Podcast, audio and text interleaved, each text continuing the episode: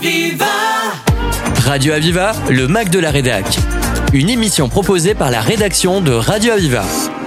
Bonjour à toutes et à tous. Aujourd'hui, bonjour Gérard Feldman. Nous sommes proches de la commémoration de la Shoah. Nous sommes proches, nous avons passé il y a peu de temps la commémoration de la libération des camps, des camps et d'Auschwitz, qui est devenu un symbole sur la libération des camps. Euh, Vous-même, Gérald Feldman, vous êtes né à Paris, une famille ashkénaze, euh, des grands-parents polonais, une ascendance polonaise et euh, une histoire de famille extrêmement complexe puisque euh, votre famille a été déportée soit comme juive, soit comme résistant.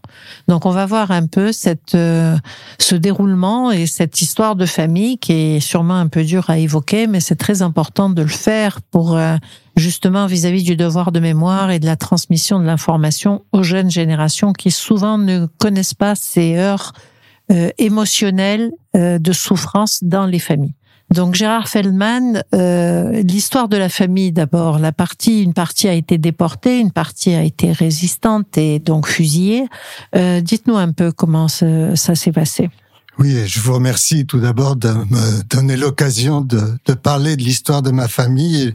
Je crois que c'est très important parce que euh, ceux qui ont vécu cette période malheureusement ne sont de moins en moins présents, il en reste plus beaucoup et donc euh, c'est ma génération maintenant euh, qui doit reprendre en quelque sorte euh, le flambeau et pour maintenir pour maintenir cette mémoire. Donc je suis très heureux que vous me donniez l'occasion de le faire avec ma famille. je voulais parler de Yaakov et Rivka Huberman. Rivka Huberman était la sœur de ma grand-mère maternelle et donc Yaakov était son mari. Ils furent euh, raflés à Lunéville, une petite ville de Lorraine, euh, en 1900, le 19 juillet 1942 euh, par le convoi numéro 11 et ils furent déportés à Auschwitz où ils furent assassinés. Ils avaient trois enfants. Euh, Dora, Yaret et un petit garçon de deux ans qui s'appelait Eli. Dora et Yaret et Eli n'ont pas été raflés avec leurs parents à cette, à cette époque-là parce que euh, Brasiliac, le fameux écrivain collaborateur, n'avait pas encore publié son article où il disait n'oubliez pas les petits. Oui. Une incitation à effectivement rafler les enfants aussi. Oui. Donc ils n'ont pas raflé les petits et ils ont euh, emmené simplement les parents. Les petits sont restés tout seuls dans, dans l'appartement. Ils ont été récupérés par une voisine. Et euh, l'aîné avait quel âge? Alors l'aîné avait 11 ans. Donc 11 ans et le plus petit 2 ans. Oui, la deuxième avait 7 ans et le petit 2 ans. Oui. Pour ce qui concerne les deux filles, donc de 7 ans et de 11 ans, euh, mes grands-parents qui étaient déjà passés en zone libre ont réussi à contacter un passeur et à faire passer les deux filles en zone libre chez eux. Et finalement, elles ont été éduquées par mes grands-parents. Oui. Et elles ont pu survivre. Mais le petit garçon euh, n'a pas pu être emmené par le passeur parce que le passeur avait peur qu'un petit euh, c'était risqué. euh, c'était risqué. voilà il fasse fasse remarquer le, le, groupe qui passait clandestinement bien sûr euh, en zone libre. Donc le petit a dû rester à Lunéville avec une cousine germaine de mon grand-père euh, qui s'appelle euh, Chaya Vluskza hein, qui est aussi polonaise qui était une, une elfon hein, comme mes grands-parents s'appelaient elfon. Et cette euh, personne qui a récupéré le petit Élie a, elle, été raflée un peu plus tard. Donc en octobre 1942, euh, euh, cette fois Brasiliac avait publié son article N'oubliez pas les petits, et donc le petit Élie dont elle s'occupait a été raflé avec elle et ils sont tous les deux euh, été assassinés à Auschwitz. À quelques mois d'intervalle, le poids d'une propagande, hein, quand même. Oui, on voit le, le poids des articles, on dit euh, le poids des mots, oui. à quel point ça compte. Oui. Alors, euh, ils sont, ils ont, on voit que les, les parents ont été raflés, les enfants, donc ces deux jeunes filles, les deux enfants, deux ont été sauvés parce que suffisamment grandes pour passer euh, la- vers la zone libre sans faire courir de risque aux passeurs et euh, au groupe. Et malheureusement, le petit est raflé avec la famille qui l'a recueilli avec sa tante. Donc, euh, pour ces, cette famille, euh, c'est quand même un parcours incroyable. Oui, cette famille a été euh, donc décimée, et assassinée, et euh, bon, évidemment, les deux filles qui ont survécu ont été aussi extrêmement marquées par euh, On l'imagine bien. par euh, cette histoire. Euh, Dora est décédée assez rapidement après, et puis bon, Jeannette Garrett, c'est celle qui s'en est le mieux tirée, qui, a- qui est encore vivante aujourd'hui, mais euh, qui a aussi euh, vécu des moments très très. Elle est où? Elle est toujours là-bas ou? Non, maintenant, elle est à Saint-Raphaël. D'accord. Ok. Ok. Je suppose qu'elle témoigne souvent. Alors, euh, Est-ce qu'elle peut? malheureusement, non, parce C'est trop lourd. Elle a trop de difficultés pour Trop pouvoir lourd. le faire. Ouais. Ouais. Trop trop lourd. Bien Ouais. sûr, euh, il y a la peine, il y a la culpabilité d'avoir euh, résisté, il y a tout ça. Ouais. Donc euh, voilà une partie de, de la famille. Donc, euh, évidemment, je pourrais faire une liste beaucoup plus importante de toutes les personnes qui ont été assassinées, mais euh, je voudrais parler d'un autre aspect euh, qui est aussi très traumatisant dans la famille.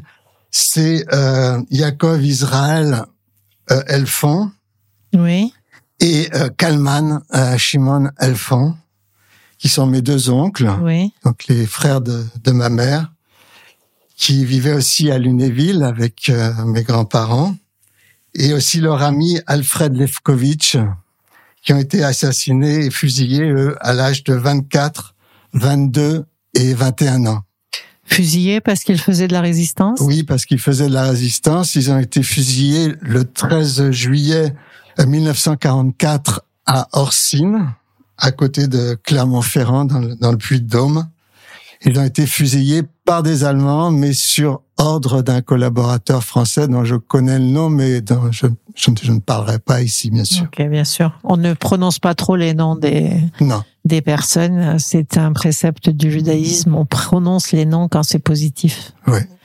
Et donc, euh, deux, trois jeunes euh, fusillés Ouais. en pleine à la fleur de l'âge. Alors, eux, ils ont été fusillés pas immédiatement. Ils ont été pris le 6 juin avec leur groupe de résistants qui se dirigeaient vers le mont Mouché pour la grande bataille euh, Ouais. du, du mont Mouché. Ils ont été pris dans un petit lieu qui s'appelle Rossignol et euh, ils ont été euh, gardés en prison à Clermont-Ferrand et ils ont été fusillés en réalité comme otages parce que le 12 juillet, euh, des résistants avaient détruit 24 euh, poteaux télégraphiques. Oui. Et ils ont fait donc partie d'un groupe de 24 hommes qui ont été euh, Fusillés euh, Fusillés. du fait des 24 poteaux. chacun pour un poteau télégraphique. Ouais. Donc, Donc, on voit la valeur de la vie. euh, ça donne, c'est un raisonnement qui donne le tournis quand même. Hein. ouais. Donc ça, c'est cette partie-là de la famille euh, qui a été résistante. La sœur de, de votre mère, et c'était les enfants du frère de votre mère, pardon. Oui, c'était les enfants de mes grands-parents. Donc, c'était les deux les frères deux de frères votre mère. Pardon, c'est les un frères de ami votre mère. eux, un ami proche à eux, Alfred Lefkovitch, qui a été fusillé avec eux. Je vous propose de, de faire une pause et puis de voir ensuite un peu comment vous, vous lisez cette Shoah euh, et cette euh, volonté de destruction.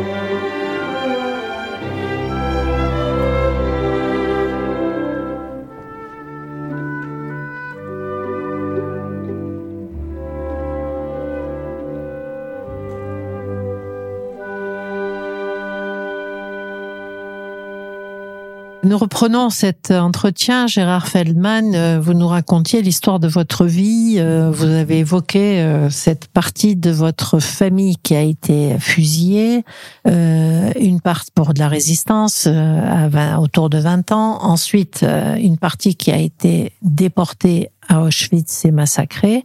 Et vous, vous, vous portez cette histoire de famille. Finalement, c'est lourd oui, ça, a été très lourd, euh, surtout dans l'enfance où euh, je me rendais pas compte euh, pour quelles raisons mes parents étaient dans un état dépressif où ils se trouvaient.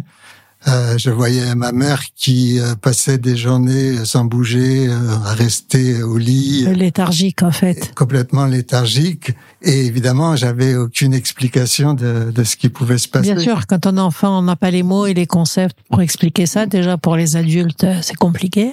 Ouais. Et donc, euh... une chose curieuse et peut-être intéressante à dire, c'est que je devais naître le 13 juillet le jour donc où, où mes oncles ont été fusillés.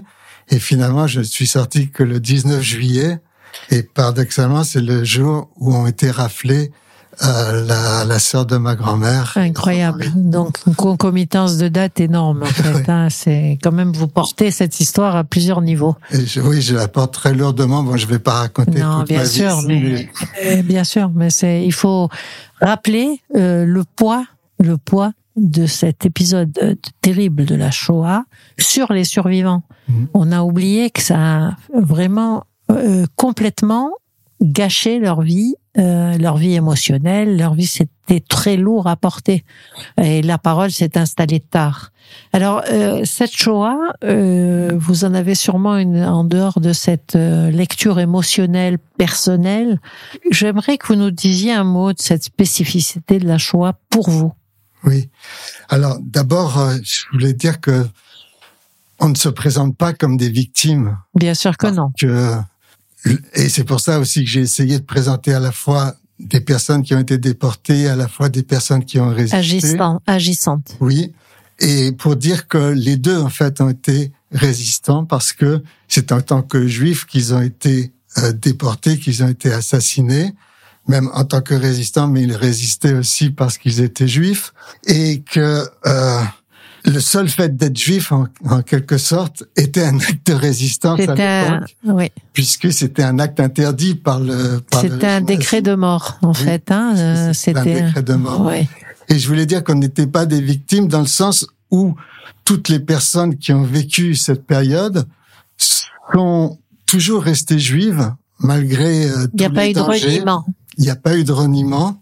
Et surtout, il y a eu une extraordinaire résistance qui s'est manifestée alors à la, dans le nombre de combattants juifs, parce qu'il faut voir qu'il y avait 16 millions de juifs euh, à peu près dans le monde à l'époque, et qu'il y a plus d'un million et demi de juifs qui ont résisté les armes à la main, donc presque 10% qui ont résisté les armes à la main, que ce soit dans les armées alliées, dans les unités de résistance, de, un petit peu partout, mais aussi euh, dans les dans les camps. Bien sûr. Et aussi, euh, par exemple, euh, bon, les plus célèbres, c'est les camps de Treblinka, les camps de Sobibor, les camps où il y a eu des révoltes. Où il y a eu des révoltes et qui ont parfois réussi.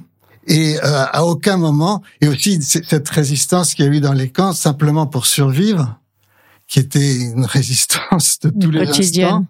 Et non seulement pour survivre, mais aussi euh, pour maintenir une euh, vie culturelle du judaïsme qui s'est fait de manière fantastique quand on pense euh, à ce qui s'est passé dans le ghetto de Varsovie avec Emmanuel Ringelblum, oui. qui a avec un groupe d'historiens euh, rendu compte de la vie du ghetto qui n'était pas simplement une vie de survie, mais qui était aussi une vie euh, où il y avait des écoles, Garder où il y avait de la culture, où il y Garder avait du théâtre, culture. où il y avait Voilà. des journaux, Oui. autant qu'ils pouvaient, autant qu'ils pouvaient le faire.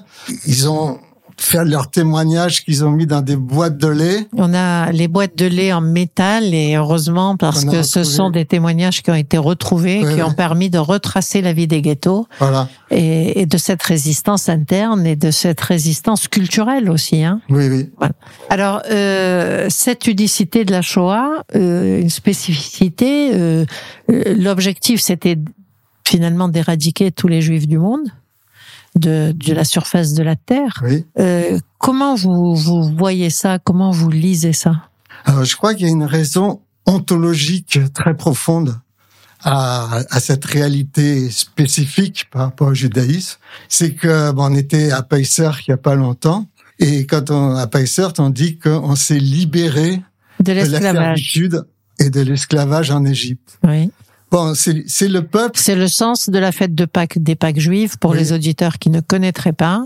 Donc c'est on refait le récit de la sortie d'Égypte en insistant sur l'importance de la libération de l'esclavage et de la liberté individuelle. Donc c'est le peuple symbole de la liberté en quelque sorte dans toute l'histoire humaine. C'est le premier peuple qui a résisté, qui a lutté pour euh, se débarrasser de la servitude et pour dire au monde, il est possible d'avoir un monde sans servitude, un monde sans impérialisme, un monde où l'homme serait un ami pour l'homme, en quelque sorte. Oui, oui, le rêve. Le rêve.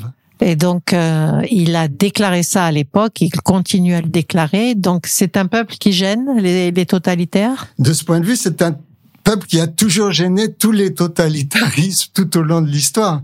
Et on dit donc le nazisme c'était un totalitarisme particulièrement Exacerbé. exacerbé, oui. donc qui a développé euh, cette haine euh, du judaïsme de manière particulière parce que à la fois les juifs étaient considérés comme des poux, comme des rats, comme des moins que rien qu'on pouvait exterminer comme ça, mais d'un autre côté, ils étaient présentés comme euh, une puissance euh, très très forte qui était à la fois une puissance capitaliste ou comme les nazis appelaient les plutocrates et qui était euh, la, la finance internationale. en Bien sûr, c'est les grands concepts de complotisme, de finance, de Et- la presse, de tout ça. C'est ça. Et paradoxalement, le contraire, c'est-à-dire les juifs étaient aussi les judéo-bolcheviques qui étaient censés lutter contre le capitalisme. Oui. Donc de ce point de vue, il y avait une vision par les nazis, une vision universelle de l'action du judaïsme. Et c'est contre cette vision universelle du judaïsme que euh, les nazis ont développé cette euh, extermination à un point tel que ça a remis en cause y compris leur capacité militaire.